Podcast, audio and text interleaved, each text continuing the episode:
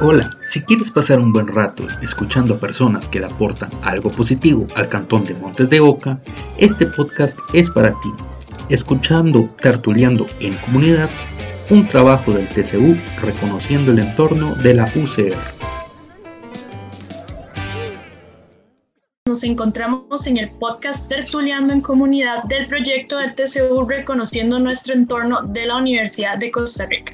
Mi nombre es Jocelyn Campos y me gustaría darles un muy buenos días, buenas tardes y buenas noches. Nos encontramos ahorita con Mario Ruiz Salas. Él nos va a estar hablando sobre seguridad ciudadana. ¿Cómo se encuentra? Hola, eh, muy bien. Gracias por la invitación para conversar sobre este importante tema. Mario es diseñador gráfico de profesión y fue regidor propietario del 2016 al 2020. Y hoy, como ya les mencioné, vamos a estar hablando sobre seguridad ciudadana. Este, bueno, va a estar enfocado más que todo en los vecinos de Montes de Oca. Entonces vamos a darles consejos, recomendaciones sobre cómo se encuentra el cantón en términos de seguridad ciudadana. Este, entonces, ¿qué nos podría decir usted y en su experiencia como regidor, este, este, desde la municipalidad y desde un puesto de la municipalidad, em, sobre cómo se encuentra el cantón en términos de seguridad ciudadana? Eh, bueno, yo creo que la seguridad ciudadana es una de las más fuertes demandas que tiene la gente que vive en el cantón. Eh, no es un, para nadie es un secreto que Montes es un cantón en el que la incidencia de, diversos actos delictivos son, es, muy alta. De hecho, en la tasa de robos creo que anda por el cuarto lugar en, San en la provincia de San José. El, cantón de Montes está entre los primeros. Eh, y, y, eso, no, eso se ve reflejado en las, en las demandas, en las exigencias de las comunidades hacia las autoridades municipales y bueno, y por supuesto que la, a la fuerza pública. Eh, sí, sí, siento que en, en, muchos aspectos quizás la seguridad, no solo en Montevideo, sino en, en, términos generales en todo el país, inclusive en, aspectos regionales también se aborda desde una perspectiva poco integral y eso ha generado también eh, muchos prejuicios a mi criterio sobre la forma en la que debería abordarse o, o, por, o cuáles son los factores que realmente determinan la inseguridad en las comunidades, ¿verdad? Desde su experiencia, ¿existe algún programa específico que salga desde la Municipalidad de Montes de Oca que tenga que ver con aspectos de seguridad ciudadana?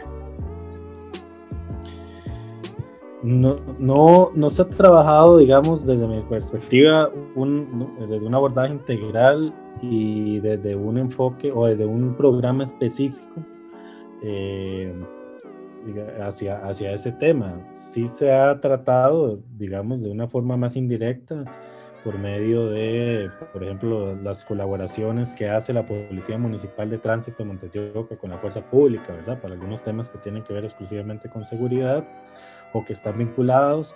Eh, el apoyo que ha dado la municipalidad, por ejemplo, para, para dotar del espacio para la, que la fuerza pública pudiera tener una delegación en el distrito de San Rafael, entre otros aspectos, pero como que haya un, eje, eh, digamos, exclusivo sobre seguridad en la municipalidad, mi criterio no lo ha habido, más bien ha sido una de las, digamos, de las ausencias dentro de las políticas públicas que ha impulsado la administración municipal y el mismo consejo eh, desde hace ya muchos años, ¿verdad? Creo que, que hubo un un pequeño intento eh, ya desde el Consejo Municipal de, de, empezar a abordar también el tema desde una perspectiva un poco más interinstitucional, pero esto a raíz de una reforma legal que se dio, si no me equivoco, en 2018 con, en el Código Municipal que incorporó la, la, una, la creación de una comisión permanente de seguridad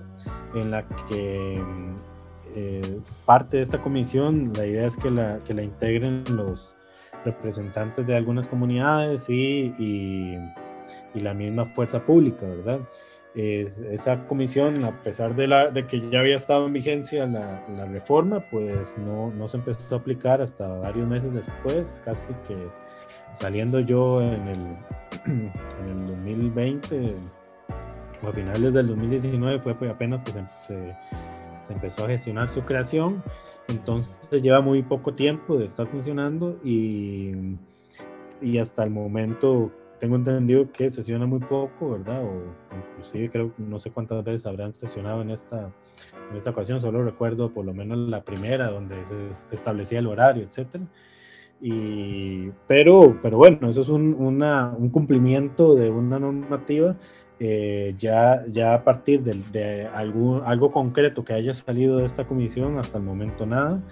Y, y como le digo, desde la parte administrativa ha habido un, un enfoque eh, no, no, no, ha habido un eje específico, el tema de seguridad, y, y, creo que no se ha cumplido con ese abordaje integral que debería tener. Sí se trabajó en un aspecto que creo que es uno de los que más van a resaltar, que es la colocación de cámaras de, de videovigilancia en algunos puntos eh, clave que conformidad con el mapa de calor que ha hecho la fuerza pública se, se escogieron. Pero como le digo, estos son, son acciones que, digamos, a nivel popular, pues se tiende a creer que las cámaras por sí solas van a resolver el, tema de seguridad, pero y, y muchas autoridades eh, usan ese, criterio, populismo, pensando que solo poniendo cámaras pues se va a resolver un tema de seguridad y a mi criterio en realidad las cámaras resuelven poco o nada de, en lo relativo a la seguridad ciudadana.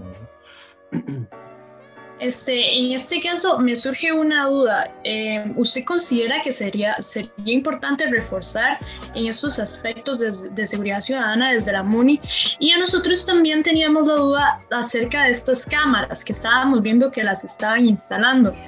Entonces la duda es, ¿qué más nos puede decir usted de este programa o esta instalación de cámaras? Sería como importante para los vecinos conocer más acerca, porque uno puede pasar por ahí, las puede ver, pero no sabe si realmente está en funcionamiento, si están teniendo algún efecto positivo o negativo en cuanto a la seguridad ciudadana. Entonces creo que es sumamente importante para los vecinos de Montes de Oca tener esta información. Sí, bueno, con el primer aspecto, eh, por supuesto que sí, como le decía anteriormente, a partir de una realidad donde la municipalidad ha tenido como dentro de sus políticas y, y su rango de acción ausente o por lo menos parcialmente ausente del aspecto de la seguridad, creo que por supuesto que hay que reforzar el, el, papel que tienen las municipalidades en esta área. Es que recordemos que mucha gente piensa que las municipalidades están ahí como un ente o una institución, o, ¿verdad? Que, que, se encarga solamente de recoger la basura, arreglar las calles y, y hasta ahí, ¿verdad? O, mantener los parques, pero, pero hay muchas áreas en que la municipalidad, en, en, dentro de su ejercicio autónomo, pero también eh, partiendo del hecho de que es esa, esa institución más cercana a todas las comunidades y la que tiene conocimiento en teoría, ¿verdad? De, de, las mayores carencias o necesidades de las comunidades y es el gobierno más cercano a las mismas, creo que se, se ha olvidado que tiene mucho, muchas cosas que puede aportar en, en, en todas las áreas, ¿verdad? Y, y, seguridad, perdón, es una de ellas. Creo que ha faltado mucha coordinación interinstitucional con todas las otras entidades que tienen que ver directa o indirectamente con el aspecto de seguridad. Eh, como le digo, bueno, se ha trabajado se, eh, en, la, en el apoyo a la fuerza pública para darles esta delegación, pero creo que hace falta un poco más de, de acciones eh, coordinadas, inclusive con la misma Universidad de Costa Rica, que está en, en, en el cantón y bueno, que también tiene un equipo eh, de seguridad y de, y de, otras y de tránsito también con el que se podría trabajar en conjuntamente eh, por medio de algún convenio, etcétera. Y, y, bueno, y entre otras acciones que trasciende lo, lo tradicional, ¿verdad? Que, que, tiene que ver con, con, lo que yo llamaría una seguridad comunitaria organizada, ¿verdad? Que, tiene que ver más con la participación activa de, y inclusive aspectos de capacitación con todas las, las comunidades y, sobre todo los, las que más están organizadas, pero inclusive también como un motor para organizarlas, ¿verdad? Porque es, importante que haya eh, esta organización y entre otros aspectos que podrían incidir de una u otra forma eh, en, la, en, la, seguridad, como la reactivación o readecuamiento de los espacios públicos, entre otros. Y con respecto a, a la, ¿cuál era el segundo aspecto que me hacías? Sobre las cámaras de seguridad. Ah, las cámaras. Sí, las cámaras, eh, yo adelantaba que eso es un criterio personal, pero que tampoco estoy inventando, ya existe mucha literatura sobre eso. Eh, no considero que las cámaras por sí solas vayan a resolver algo. Y inclusive a veces dentro de una cuestión más integral su, su, digamos que su incidencia es desde mi, perspectiva y desde lo que he visto en, muchos lugares del mundo que se ha aplicado es un aspecto meramente paliativo y, y además de, de generación de sensación es decir, le, genera a la ciudadanía una falsa sensación de seguridad, pero en realidad la Cámara no está resolviendo nada y además podría involucrar más bien, y por el contrario, una serie de, aspectos negativos como esa pérdida ¿verdad? De, la, de la privacidad, aunque se trate de espacios públicos, porque ¿verdad? Te, sentís controlado, aunque vos no seas un criminal, no seas un delincuente, te tienen ojos por todo lado, eh, y, y, se presta para aspectos también que tienen que ver con la corrupción, donde quienes tienen accesos a datos, desde quienes manejan las cámaras, eh, ¿verdad? Eh, los utilicen con otros fines que no sean los fines que se persiguen al colocar para cámaras, y eso ocurre mucho. Entonces, por citar solo algunos ejemplos, eh, imagínense que Londres, que es una de las ciudades que más tiene cámaras per cápita, tiene un montón, ahorita no me acuerdo los números, y, y la tasa de criminalidad o de asaltos en realidad, eh, desde que se han colocado y se ha venido con esa política de colocación de cámaras, no se ha reducido significativamente. Y es que los delincuentes aprenden a utilizar las cámaras, eh, a utilizar espacios donde ya la cámara no los capta. Entonces, eh, sí, somos seres humanos y sabemos que hay una cámara, obviamente pues, vamos a tratar de hacer las acciones que no queremos que hagan fuera de ese rango de, de, de acción. Entonces, para que las cámaras realmente fueran efectivas, tendríamos que tener un monitoreo 24/7 pero además tenemos que tener, yo no sé cuántas millones de cámaras para que se logre eh, abarcar el 100% de la, de, del espacio y eso es imposible y además sería un sinsentido, ¿verdad? Porque no estamos atacando la raíz del, del asunto que genera eh, todos los aspectos que tienen que ver con la seguridad ciudadana y que tiene que ver con particularmente con acciones eh, que generan la desigualdad social, acciones que generan pobreza, acciones que generan, entre otros aspectos, que a la, a la larga van generando personas que roben eh, o, cometan actos delictivos por una u otra razón. Esto en cuanto a los robos, ¿verdad? Eh, hay otros aspectos que tienen que ver con, mucha educación, tiene que ver con el, eh. Otro tipo de delitos como el acoso sexual callejero u otros que, que sufren mayoritariamente las mujeres, tiene que ver con ese sistema patriarcal inculcado en la sociedad, ¿verdad? O sea, hay, hay, hay muchos aspectos que al final van a incidir o factores que van a, determinar cómo y por qué hay, hay, actos delictivos y en lugar de estar atacando la raíz o el origen de ellos, eh, nos abocamos por medidas superficiales y, y, que, y paliativas, ¿verdad? Que, que generan cierta sensación sí, de, seguridad, pero que no está resolviendo nada porque no van a bajar la, la, tasa de, de, de, delitos que se quieren evitar con ello, ¿verdad? Entonces, eh, desde mi perspectiva, yo creo que los intereses eh, en este sentido deberían defenderse de otra forma, eh, tratando de canalizar los recursos y optimizar la utilización de los recursos en otro tipo de medidas, como le decía al inicio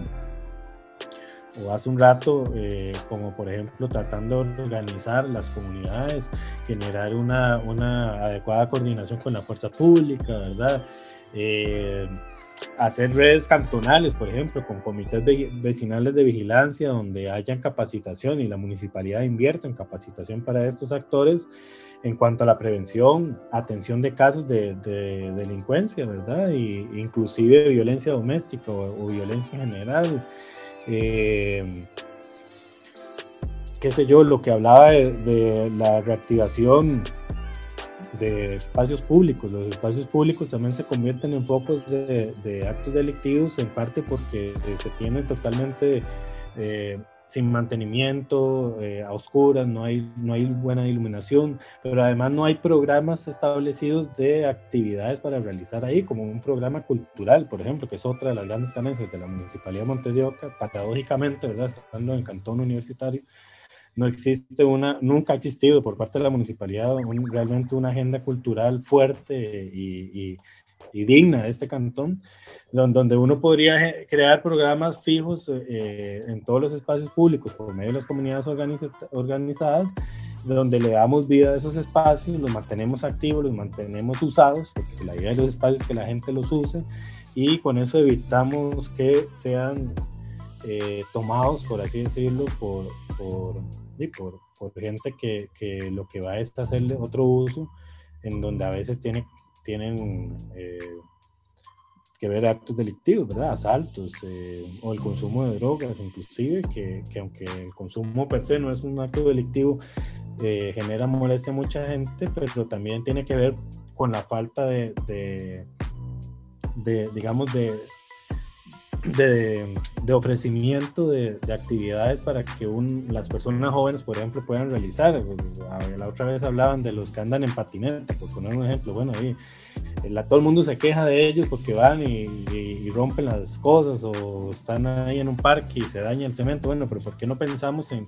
Entonces, los excluyen, los echan, pero no pensamos en más bien buscarle un lugar para hacer un skate park o algo para que la gente pueda eh, realizar actividades y que podamos diversificar las actividades y que dejemos de pensar solo en canchas de básquet y fútbol, ¿verdad? Como si todo el mundo hiciera solo eso y pensemos en poner otro tipo de actividades para las personas jóvenes, para las personas adultas mayores, para las niñez, etcétera, y, y, y mantener activos los espacios públicos y y que las personas no tengan que estar pensando en, bueno, en otras cosas, ¿verdad? Este, en esta conversación ahí se menciona mucho lo que es la Universidad de Costa Rica, que forma gran parte del cantón de Montes de Oca. Muchos jóvenes, como por ejemplo mi persona, pues salimos de nuestro cantón, digamos, yo soy de Palmares, y me fui a vivir un tiempo a Montes de Oca, en, eh, por el Vargas Araya por ahí me fui yo a vivir, que queda bastante cerca del edificio de ciencias sociales. Este, bueno, a lo que quiero llegar es que la U también ha tenido como algunos problemas en cuanto a vigilancia, en lo que respecta. Entonces, usted mencionaba que tal vez este, un trabajo más interinstitucional, entonces mi duda es, ¿existe alguna relación entre la policía municipal, la policía de la Universidad de Costa Rica y la fuerza pública o no existe ninguna relación entre ellos? ¿No coordinan, no se ayudan entre ellos? Porque considerando que somos, bueno, somos diferentes instituciones, es importante que se trabaje en un conjunto para mejorar la, la, seguridad de Montes de Oca, que es donde todos compartimos el mismo espacio. Eh, Sí, no sabría decirte si, digamos, por ejemplo, la, seguridad y tránsito de la Universidad de Costa Rica tiene algún convenio o no con la fuerza pública para algunos aspectos, eh, pero sí sé que, que como Oca, digamos, había un convenio marco con la Universidad de Costa Rica, pero específicamente sobre el tema de cooperación entre las policías, eh, hasta el momento creo que no. Eh, fue una de las cosas que en algún momento siendo regidor y el Consejo Municipal pasado, otros compañeros regidores y regidoras eh, también solicitamos que se pudiera dar. Eh, sí sé que, digamos, la fuerza, vamos a ver, la, Policía Municipal de Tránsito con la, la, Seguridad de Tránsito de la UCR en algunos momentos han hecho actividades conjuntas, etcétera, pero, pero ya desde la formalidad que exista un, un acuerdo de cooperación entiendo que no. Y con la fuerza pública había un convenio también que se había estado trabajando, pero es un convenio un poco más general. creo que hace falta mayor coordinación ya en temas más específicos, en lugares específicos, con acciones más concretas también, ¿verdad? De, de acción. Y pensando también en que la policía nuestra es una policía civilista y que ese es un país que está abocado en la prevención, a mí a veces eh, me queda un sinsabor con, cuando se trata este tipo de, de, acciones siempre se piensa más o se le da más énfasis a las acciones represivas que, que, a las preventivas y creo que en eso sí todas las autoridades, tanto locales como nacionales, nos han quedado debiendo mucho. Eh, igual que con la falta de coordinación interinstitucional, que para nadie es un secreto que en este país cuesta mucho que las instituciones públicas logren ponerse de acuerdo para hacer acciones conjuntas y, y, y, sostenidas en el tiempo, ¿verdad? porque también a veces el, el, cambio de autoridades de turno, ¿verdad? Y todo eso a veces hace que algunos proyectos que tengan, que tengan una trascendencia eh, y, una, y una incidencia positiva, digamos, para el lugar donde se muchas veces se ven socavadas por el cambio de político, de autoridades políticas y, eso es una lástima en muchos aspectos, pero también una falta de, de, coordinación general, de ponerse de acuerdo, de poder trabajar en conjunto y, y, emprender acciones desde una perspectiva, insisto, también mucho más amplia, integral, eh, tratando de ir hacia la raíz del asunto, ¿verdad? Más, más que tratar de salir del paso eh, de, de, una situación que tiene eh, muchas aristas y que es muy complicada, ¿verdad? el tema de seguridad es un tema muy complejo y que no se puede ver desde una perspectiva tan simplista. Desde la experiencia yo vivía bastante cerca, entonces digamos el recorrido que yo tenía que hacer de donde yo vivía hasta la U eran como unos 300, 400 metros. Y aún así para mí yo bueno, en mi caso, bueno, yo soy mujer, hay veces sentía bastante peligroso, aunque fueran las 9 de la mañana. Porque tenía historias de compañeros que me contaban que a las 9 de la mañana, por ejemplo, el parque que está detrás de, de Ciencias Sociales, que ahorita no recuerdo el nombre, pero ese parque, ahí hay veces pasaba uno y podría pasar alguien en moto y bajarse y asaltarlo de un momento a otro. A las 9 de la mañana, a las 7 de la mañana. Entonces, digamos, desde esta vivencia y tal vez para no sentirse tan inseguro, ¿qué recomendaciones daría usted a los vecinos? Por ejemplo, en mi caso, cuando yo salía de clases muy tarde este, de ciencias sociales, yo no me iba caminando para Melparta, aunque estuviera más cerca. Tenía que bajar hasta la Rodrigo Facio para agarrar bus de Vargas Araya y irme en bus y bajarme al puro frente de Melparta, para evitar cualquier riesgo. Yo sé que como usted mencionaba, esto hay que tratarlo de raíz y bueno, nosotros no deberíamos sentirnos culpables por tener que tomar estas medidas, pero ¿qué le recomendaría a usted a los vecinos para, para que estas personas se sientan seguros en este vecindario? De ahí, la, la principal recomendación que yo podría darle a, la, a las comunidades es, la, hacer todo lo posible por organizarse, por tratar de, de generar un apoyo, una alianza con la fuerza pública, de generar esas redes vecinales, ¿verdad? De, vigilancia, de prevención.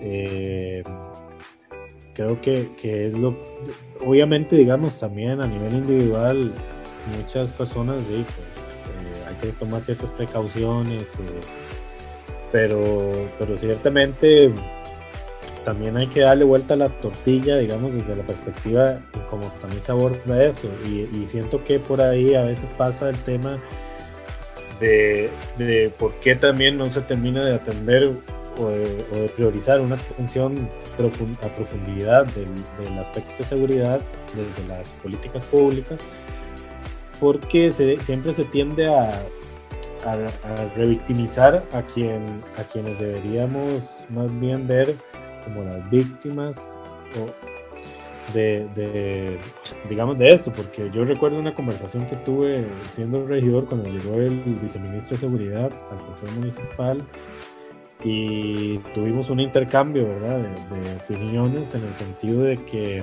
estaban haciendo una campaña en, lo, en, algunos bares de San José, en la California, que querían replicar en la calle La Amargura, eh, con, como dejándole no me acuerdo bien cómo era, pero como un recordatorio a alguien por porque no, no, digamos, cuidó su celular o no, o no, o no, descuidó sus pertenencias, ¿verdad? O una cuestión así, como si la culpa, digamos, de que exista la delincuencia, de que si a mí me roban el celular es culpa mía por, ser descuidado, ¿verdad? O, es culpa o es culpa tuya, digamos, que, que te asalten o que te toquen, ¿verdad? O, o que te acosen solo por ser mujer. Entonces, o sea, estamos viendo la, mal las cosas, porque en realidad nos, estamos terminando culpando a quienes son víctimas de, de, de, las personas que generan estos actos reprochables, pero a la vez tampoco estamos dándonos cuenta que esas personas son víctimas de un sistema que a veces también genera este tipo de conductas en alguna, algún tipo de, de familias y de personas. Eh, entonces yo, eh, por lo menos desde, la, desde, el punto de vista comunitario, yo siento que hay que generar mucha capacitación, mucha organización, eh, muchas alianzas con las autoridades, que es la parte más difícil también, porque no solo que se pongan de acuerdo entre ellas, sino que también tengan una, un, un ligamen fuerte con las personas a quienes se suponen deben sus servicios, pero normalmente vemos que están las autoridades siempre actúan sin, sin, poner o sin prestar la debida atención a las, a las demandas de las personas y, las mueven otros intereses muchas veces, lamentablemente, o, que tienen que ver con, con otros aspectos, ¿verdad? Em, pero bueno, creo que por ahí sería. Eh, creo que el parque al que te referís es el Parque Vargas Araya. Ese sí. El Parque eh, Vargas. Más bien, muchas gracias Mario por acompañarnos hoy. Queríamos darle un espacio para que usted se despida de los vecinos o de alguna recomendación respecto al tema. Eh, no, más bien muchas gracias por, por la invitación para conversar de este tema. Yo creo que sí hace falta eh, muchísimo por hacer desde el punto de vista municipal. Eh, como le digo, creo que hay que mejorar las, eh, ¿cómo se llama? Todas las, las alianzas o coordinaciones con todas las demás autoridades, particularmente la fuerza pública. Creo que la fuerza pública tiene que estar presente con, en todas las comunidades. Creo que tenemos, la municipalidad tiene todo el potencial para generar programas culturales, artísticos, deportivos, recreativos, en todos los espacios públicos con el fin de generar convivencia e integración comunitaria, de, generar, de fomentar la utilización continua de los espacios públicos, que son lugares donde muchas veces se dan actos de delincuencia y violencia precisamente por estas ausencias de, de, de, actividad y de uso de los mismos espacios. Creo que hay que fomentar redes cantonales eh, de, de comités de vigilancia vecinales, ¿verdad? que atiendan y prevengan casos de delincuencia, que incluyen capacitación también, ¿verdad? Entre otros aspectos. Creo que hace falta también una política intersectorial para atender todos los acercamientos informales que hay en el cantón. Eh, la, la, el, el, tema del acoso callejero, que es otro tema que tiene que ver con la seguridad. He insistido mucho desde que fui regidor en el 2017, había presentado una moción para implementar una campaña permanente que, informar y sensibilizar a las comunidades sobre acoso sexual. Hasta la fecha no se ha cumplido, no se ha ejecutado. Y creo que, digamos, esa es una de las grandes deficiencias municipales donde a veces se toman acuerdos, pero a quien le corresponde ejecutarlos nunca los ejecutan y, y, de ahí, como pasan muchas instituciones que quedan las cosas en el papel, pero de ahí no pasan y el problema cuando se queda ahí es que de, no, no vemos ningún cambio, ¿verdad? Podemos ver un símbolo, una, una campaña muy bonita de que se tomó tal decisión, pero si al final no se ejecuta, de nada sirve. Y, y, otros aspectos, ¿verdad? Que no nos dio tiempo de abordar, pero que tiene que ver con el consumo de drogas también, que yo creo que hay que abordarlo desde una perspectiva de reducción de daños y no como se ha venido viendo como criminalizando a los consumidores, eh, el tema de protección y bienestar animal y otros muchos aspectos que creo que la municipalidad nos ha quedado viendo y que podría eh, profundizarse con, una, con políticas concretas y adecuadas hacia esos temas. Eh, siempre, insisto, desde una perspectiva integral y, y, tratando de resolver los problemas. No, no, no de maquillarlos. Entonces creo que, que por ahí podría ir y más bien muchas gracias por por este espacio por, por conversar sobre estos temas. Gracias a usted, Mario. Desde Tertuleando en Comunidad les agradecemos mucho por sintonizarnos. Que pasen buenos días, buenas tardes y buenas noches. Les invitamos a que nos sigan en redes sociales, en Instagram, en Facebook. Salimos como Reconociendo el Entorno Montes de Oca y esperamos que nos puedan sintonizar en el siguiente episodio. Muchas gracias.